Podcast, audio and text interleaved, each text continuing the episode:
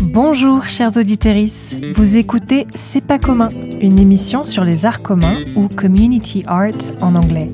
Une discipline qui regroupe les pratiques artistiques participatives, publiques et engagées. Ici, je m'entretiens avec des artistes, des architectes, des écrivains, des professionnels de musées et de structures culturelles qui œuvrent au cœur ou en faveur des arts communs. Pour ma part, je m'appelle Alexia Jacques Casanova. Je suis consultante et facilitatrice en démarche participative et en design d'expérience dans le secteur culturel et artistique. Avant de fonder mon entreprise, Artisest, j'ai beaucoup travaillé et étudié dans le champ du community art à l'étranger, d'où ma passion pour ce courant et la création de ce podcast. C'est pas commun est une émission coproduite, enregistrée et initialement diffusée chez E-Radio radio associative européenne. Je vous souhaite une très bonne écoute. Euradio présente C'est pas commun. Le community art dans tous ses états. Alexia Jacques Casanova. Bonjour chers auditeurs de C'est pas commun. Je vous le disais précédemment, cette année on fait les choses un peu différemment. Au lieu d'une seule émission souvent trop courte, j'ai maintenant le plaisir d'accueillir mes invités pour deux émissions consécutives. L'occasion de plonger plus profondément dans les questionnements, débats et réflexions qui animent ce champ des arts communs dont on parle ici. Et c'est précisément ce qu'on fera aujourd'hui avec le duo Oran, que je retrouve donc pour cette deuxième partie. Oran, pour rappel, est un duo d'artistes composé de Morgane Claire et Flo Claire. Actuellement artiste associé à la Malterie à Lille, Oran considère l'acte artistique comme un levier d'émancipation et de solidarité. Nous parlions dans l'émission précédente de leur projet Les Plaide et nous échangeons aujourd'hui sur certaines caractéristiques propres aux arts communs, par exemple l'intersection entre esthétique et activisme ou encore le rôle de l'artiste dans les propositions participatives et plein d'autres choses encore. Morgane, Flo, bonjour et merci d'être à nouveau avec nous aujourd'hui. Bonjour. Bonjour Alexia, merci beaucoup. Alors pour démarrer et avant qu'on plonge dans les questions plus conceptuelles peut-être, j'aurais aimé savoir s'il y avait des artistes, des collectifs qui ont eu une influence particulière sur votre pratique et votre conception de l'art, qu'ils soient contemporains ou pas. Eh bah euh, oui, carrément. Euh, moi, je pensais euh, particulièrement à au laboratoire d'imagination insurrectionnelle, qui est un collectif que j'ai plutôt rencontré récemment et qui en fait c'est plutôt une nouvelle découverte qui nous permet de repenser un peu notre démarche et de l'actualiser aussi par rapport à tous les mouvements contemporains et tout ça, et du coup qui est ce qu'on centre vraiment sur la manière dont on peut créer des passerelles entre des euh, motivations créatives et euh, des engagements et euh, des manières de s'inscrire dans, dans les luttes. Et c'est un collectif qui est pas mal engagé par Isa Frémo et Jay Jordan. Qui sont français, francophones ou pas du tout? Euh, qui sont Isa est française et Jay est anglais et ils sont euh, en France. Ils travaillent beaucoup en France, notamment à Notre-Dame-des-Landes. D'accord. Et Morgane, pour vous? Bah, c'est vrai que je suis assez d'accord avec euh, Flo sur cette découverte euh, qui a été euh, assez décisive ces dernières années dans, dans notre pratique. du coup, je vais un peu rejoindre cet avis-là du laboratoire d'imagination insurrectionnelle.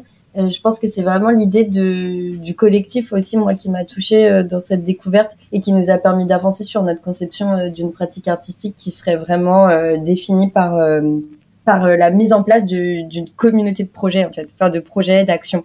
Alors, Paul Arden, dont on parlait dans l'émission précédente, écrivait que l'art contextuel, et d'ailleurs non pas l'art conceptuel, comme j'ai pu le dire euh, alors euh, par erreur. L'art contextuel, donc, c'est mêler l'art à l'activisme social. Êtes-vous d'accord avec cette proposition et est-ce que vous-même vous considérez participer à une forme d'activisme social? Je trouve que c'est intéressant parce que euh, je pense que le, le, verbe mêler, là, dans cette citation, mêler l'art à activisme social, il, il, vient pointer quelque chose qui est que on, on, les deux ne... Moi, je pense que les deux ne peuvent pas complètement se fondre et qu'une pratique artistique ne peut pas être considérée pleinement comme une forme d'activisme. Par contre, elle peut participer d'une stratégie d'activisme social.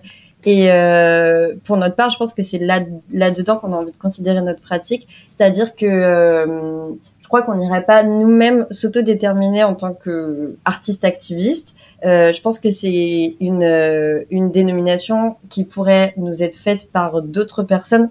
Euh, D'ailleurs, suivant certaines postures et certains projets, je pense que tous nos projets ne relèvent absolument pas d'une stratégie d'activisme social. Certains oui, d'autres non.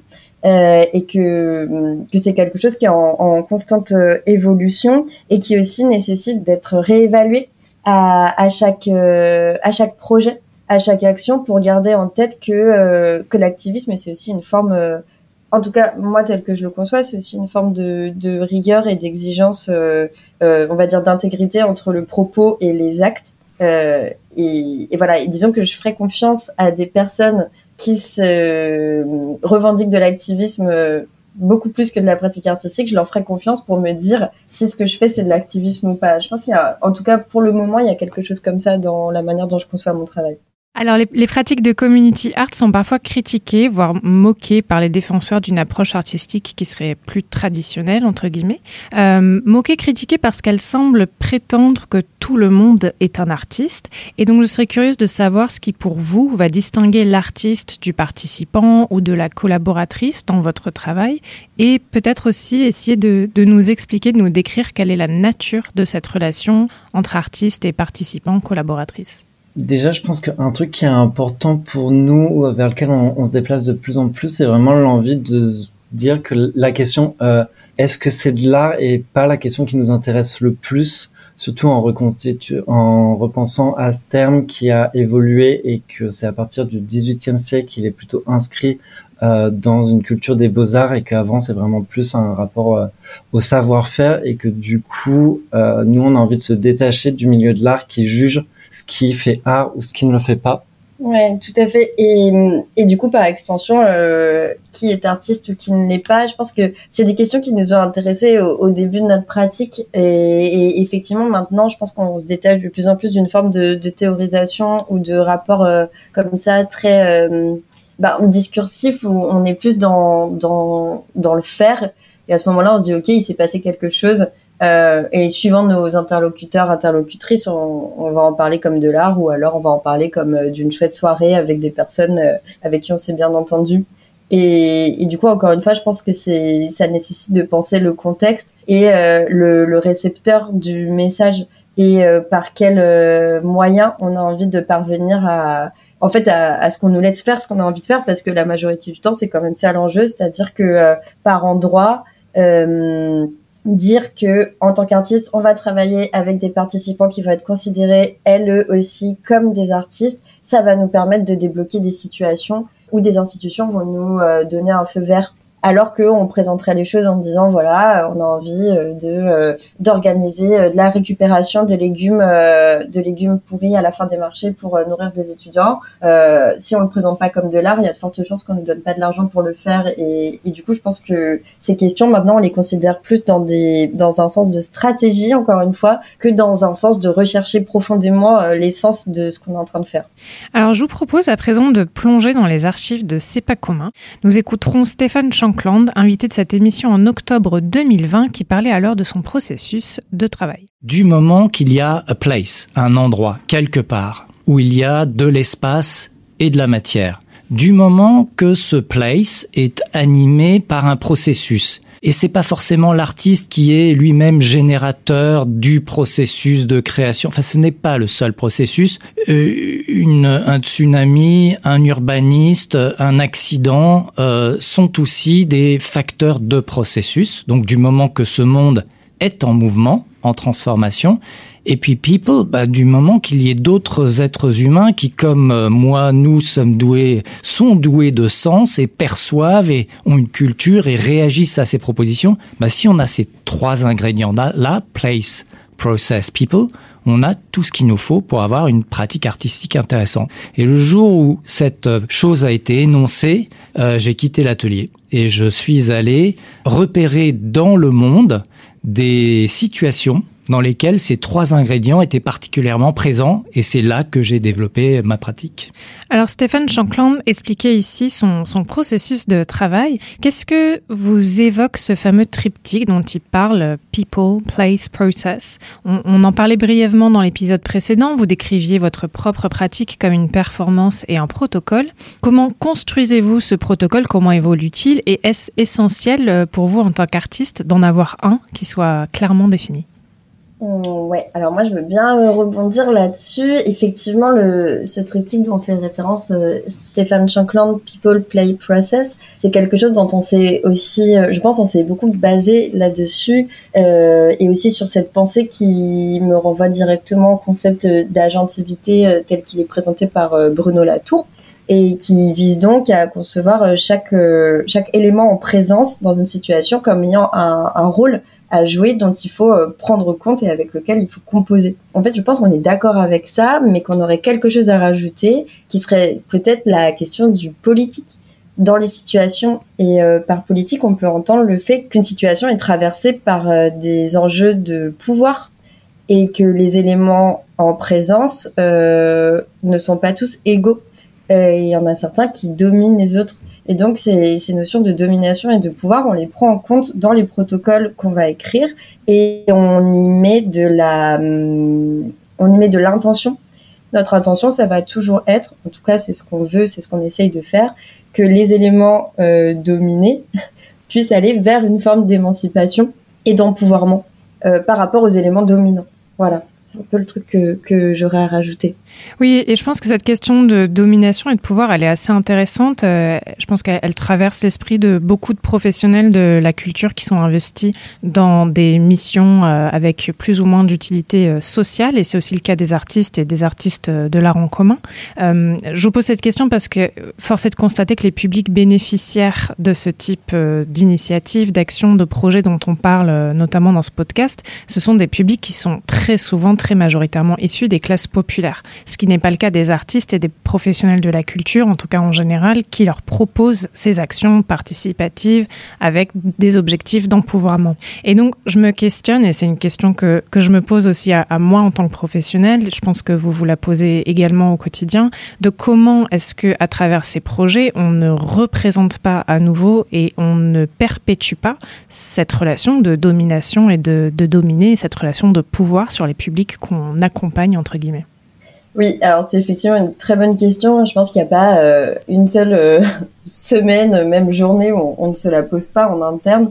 Car effectivement, ce que tu dis, c'est très vrai. La, la figure de l'artiste, elle est, euh, elle est relativement décriée dans euh, les milieux de lutte pour les justices sociales et environnementales, et à juste titre. C'est que l'artiste il est depuis un certain temps euh, le complice aussi de euh, d'une certaine forme de euh, mise en place de pouvoirs qui vont qui peuvent être autoritaires ou en tout cas qui qui valorisent et qui mettent en avant des les, des personnes qui sont privilégiées et, et, qui vise du coup à maintenir une forme de statu quo social et l'artiste peut être au service de, statu, de ce statu quo. Je pense notamment euh, à des situations très concrètes, par exemple de, euh, de projets de réaménagement urbain qui vont nécessiter l'expulsion euh, de certains quartiers, euh, qui vont être plutôt des quartiers sociaux, enfin de logements sociaux avec des personnes euh, de classe populaire, et où là on peut faire appel aux artistes pour que la pilule passe mieux, par exemple. C'est des choses dont on a conscience. Euh, on a conscience d'y avoir participé à certains moments dans nos travaux. Et, euh, et je pense que c'est aussi pour ça que qu'on a envie de, de continuer à faire ce qu'on fait, c'est-à-dire que en fait on, on, pratique cette, cette autocritique et cette réflexivité, on se met aussi en euh, on, on, met notre travail à disposition de personnes qui sont pas du milieu de l'art, qui sont plutôt des milieux militants, qui vont pouvoir nous dire où est-ce que ça coince, qui vont dire bah là c'est là ce que vous avez fait c'est pas ok en fait. Là vous avez participé à quelque chose de pas cool. Et c'est aussi comme ça qu'on a envie de faire avancer notre pratique, c'est pas en laissant complètement tomber le milieu de l'art, mais plutôt en se demandant comment peut-être qu'on peut participer à, à son à, à, lui redonner une autre direction. Et, et ce euh, en gardant en tête qu'il y a un noyau qui, euh, on pense en tout cas, qui est important, euh, qui est celui de la créativité. Je pense qu'à partir du moment où on est dans un processus qui va viser à de l'émancipation, à euh, de l'autogestion dans des formes euh, de, euh, enfin, dans plein de paramètres de, de nos vies en société, je pense que on peut pas aller dans ce sens-là sans de la créativité, de l'inventivité. Euh, et ça, on a quand même en tant que, enfin, alors je vais dire en tant qu'artiste, mais peut-être qu'à un moment donné, on pourrait essayer de trouver un autre mot. Mais en tout cas, on, on a on a choisi de, de, passer la majeure partie de notre vie à, à faire ça, c'est-à-dire à alimenter des créativités, de l'inventivité, qu'elles soient individuelles ou collectives. Et ça, voilà, j'ai la sensation que c'est quelque chose qui, qui mérite d'être euh, défendu et poursuivi, en ayant en tête euh, tout ce que ça peut avoir de déviance en fait en termes d'exigence et d'intégrité. Alors, ce que décrivait Stéphane Shankland dans cet extrait, je trouve, fait écho à l'expérience de l'artiste britannique Jeremy Taylor, qui lui aussi, dans son livre Joy in People, décrit le moment où il a compris qu'il n'avait plus à créer des objets et qu'au lieu de faire des choses, il pouvait faire en sorte que les choses arrivent. Est-ce que l'objet compte encore pour vous, celui que vous créez avec les participants, euh, par exemple, ou est-ce que votre travail se focalise vraiment sur cette idée, sur cette idée pardon, de making things happen? Eh bah, euh, je crois que ce, cette idée que de faire en sorte que les choses se passent, c'est vraiment euh, notre travail et du coup euh, ce sur quoi on se mobilise pleinement, mais qu'après l'objet reste hyper important, non pas d'un point de vue artistique, mais comme euh, autant comme un prétexte, du coup quelque chose qui va nous permettre de euh, d'avoir un point final qui nous permet de que les personnes qui nous accompagnent y voient aussi un peu clair et qu'on qu ait un, un, élément moteur qui nous emmène dans une direction commune. Et ensuite, les objets ont aussi la valeur de souvenir, puisque c'est quand même, nous on appelle ça euh, des objets traces, et du coup, c'est les objets qui, qui restent après, qui du coup, auxquels on peut rajouter une, une charge aussi euh, émotionnelle ou euh, philosophique, et que du coup, euh, les objets ont, ont cette importance pour nous, et c'est pour ça que dans la majorité de nos projets, euh, il y a un rapport au don qui est très important et euh, très souvent il y a l'idée de donner des objets ou de laisser des choses euh, et pour aussi se détacher de la valeur financière artistique et que nous on n'est pas du tout là-dedans et voilà. Très bien. Eh bien, je vous propose qu'on fasse une courte pause musicale. On va écouter Vous êtes parfaite de Lucie Antune.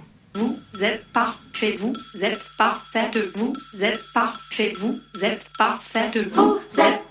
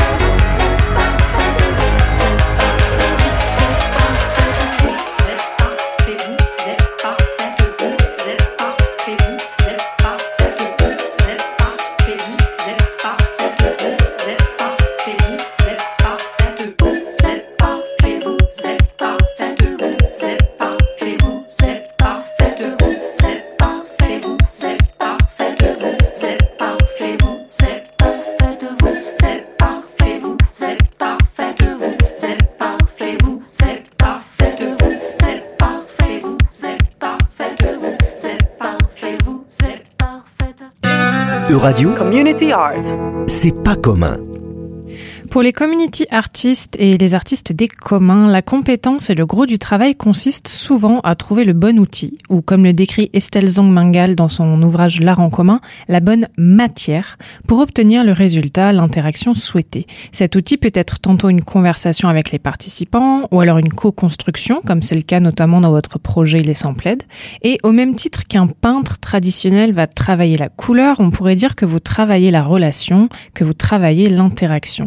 Est-ce qu'il y a des matières, des outils, des protocoles qui vous attirent plus que d'autres et comment est-ce qu'on exerce son art quand on travaille avec ce type de matières qui, comme le souligne Estelle Zongmangal encore une fois, sont des matières qui sont a priori non destinées à la mise en forme? Effectivement, je pense que cette histoire de, de modeler, de travailler la relation comme, comme une matière, ça nous, ça nous parle. Mm. Euh, et et s'il fallait décrire plus précisément de quelle matière on parle, euh, je dirais qu'on a quand même euh, dans notre démarche, dans notre travail, une, euh, propension à aller vers des formes de, simplicité qui parfois peuvent tendre vers la précarité. C'est-à-dire que on, va toujours chercher finalement un, sujet, un objet, une matière qu'on pourrait presque définir comme archétypale, qui va nous permettre de nous inscrire dans quelque chose de très facilement identifiable et donc partageable.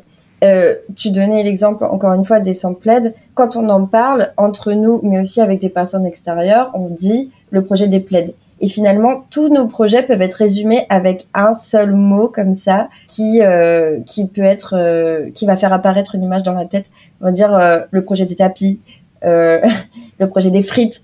Voilà. Et, ce truc-là, finalement, je crois que c'est quelque chose qui, est hyper important pour nous parce que il va permettre de nous situer dans des environnements. Euh, finalement, je pense qu'on a deux grands environnements de relations. On aurait celui de la domesticité, du coup tout ce qui concerne euh, le foyer, et euh, celui de l'urbain, donc tout ce qui concerne le- l'espace public. Et on, on navigue toujours entre ces deux milieux où ont lieu des relations. Et finalement, enfin moi j'aimerais peut-être est-ce qu'il y en a d'autres? Pe- peut-être le, le milieu virtuel en serait un autre et, et c'en est un qu'on Mm. qu'on va pas chercher d'ailleurs à, à trop exploiter c'est intéressant. Mais euh, voilà nous on serait plutôt d'une part dans la domesticité d'autre part dans l'urbanité. Et après euh, voilà cette, cette matière relationnelle dont tu parles on, on va essayer de de la réduire à sa plus simple expression mais dans le sens où on, on va toujours même si on on se nourrit beaucoup, on s'alimente de, bah voilà, de données philosophiques, sociologiques. Euh, après cette phase comme ça de nourriture, un peu de savoir froid, on va toujours revenir à quelque chose de, de dire, en fait, c'est quoi le truc très très simple qui nous intéresse là-dedans? Euh, Parce qu'on a envie de pouvoir partager ça avec euh, euh, des personnes qui qui n'auront pas fait tout ce, travail de, de nourriture, d'infos comme ça, et, de pouvoir être dans, dans la simplicité des relations en fait, et du coup dans une forme de spontanéité. Je pense que la matière relationnelle qu'on a envie de travailler, elle est spontanée aussi. Du coup, Morgane parlait de domesticité, urbanité, et moi je pensais à, deux autres mots qui étaient euh, du coup euh, l'intimité et euh, le collectif, qui sont rejoignent un peu ces deux notions, mais justement de euh, comment on va travailler individuellement avec des gens d'un côté et avec leur expérience personnelle, et d'un autre côté comment on les confronte aussi à des situations euh, et des réalités euh, plus collectives du coup. Et est-ce qu'il est déjà arrivé au cours d'un projet que vous ayez choisi une matière ou un outil, par exemple la, co- la co-construction dans, le cadre des, de ces plaides que, que vous tissez ensemble avec les, habitants et les passantes, et qu'en cours de projet, vous, vous, vous réalisiez peut-être que c'est pas le bon outil, c'est pas la bonne matière. Est-ce que c'est déjà arrivé Dans ce cas-là, qu'est-ce qui se passe? Est-ce qu'on change de, matière? Ah là là, eh ben, oui, ça nous est déjà arrivé et euh, ça nous est arrivé dans des situations où là, euh, il y a des situations qui vont être beaucoup plus euh, coercitives presque sur notre démarche où on va nous demander, dans le cadre d'un appel à projet, euh, typiquement de d'avoir une idée préconçue de ce qu'on va faire et presque déjà des objectifs et de ce qui va être produit. Et ça, c'est des jeux auxquels on a déjà joué pour des raisons qui sont simples, qui sont en fait que, bah, en fait, on a besoin d'avoir des contrats pour gagner de l'argent quand même. Donc, euh, des fois, on se plie à ce truc-là qui est de dire, on va utiliser tel outil pour telle situation et parvenir à telle production. Et euh, parfois, ça, la magie n'opère pas parce Mm. que en fait, on n'était pas, on savait pas de quoi y retourner et, et on n'est plus dans quelque chose d'une réponse à une réalité. Et, et donc, ça nous est effectivement arrivé de le vivre. Et là, euh, deux possibilités s'offrent à nous. Soit on est dans une situation où nos, euh, où nos collaborateurs institutionnels vont nous laisser assez de, de lest et de liberté pour euh, rebouger les lignes et dire euh, OK, adaptez-vous et changez d'outil. Soit on peut pas le faire et euh, dans ces cas-là, ça peut donner lieu à un mauvais projet Mm. et à, et à des relations qui peuvent euh, ne pas être euh, très agréables. Et, et ça, je pense que c'est important de le dire aussi et de l'assumer. Parfois, Mhm. ça foire. Quoi. Alors voici venu à mon grand regret encore une fois la fin de cette seconde partie d'émission. Faudrait presque en faire trois. Euh, Flo, Claire, Morgane, Claire, je vous remercie d'avoir été encore une fois avec nous aujourd'hui et de vous être prêté à cet exercice de l'interview. Je rappelle que votre dernier projet, Les Samplaides, est une installation éphémère actuellement visible et expérimentable à l'église Saint-Sépulcre à Roubaix et ce jusqu'au 23 décembre. Je remercie Théo pour la technique et Laurent Maréchal pour la programmation musicale et je vous dis à toutes et à tous à très bientôt pour un nouveau numéro de C'est pas commun. Euradio vous a présenté C'est pas commun, une émission sur le community art que vous pouvez réécouter en podcast sur euradio.fr. www.euradio.fr. Merci d'avoir écouté C'est pas commun. Pour aller plus loin, vous pouvez nous retrouver sur les réseaux sociaux et notamment Instagram at C'est pas podcast. À bientôt!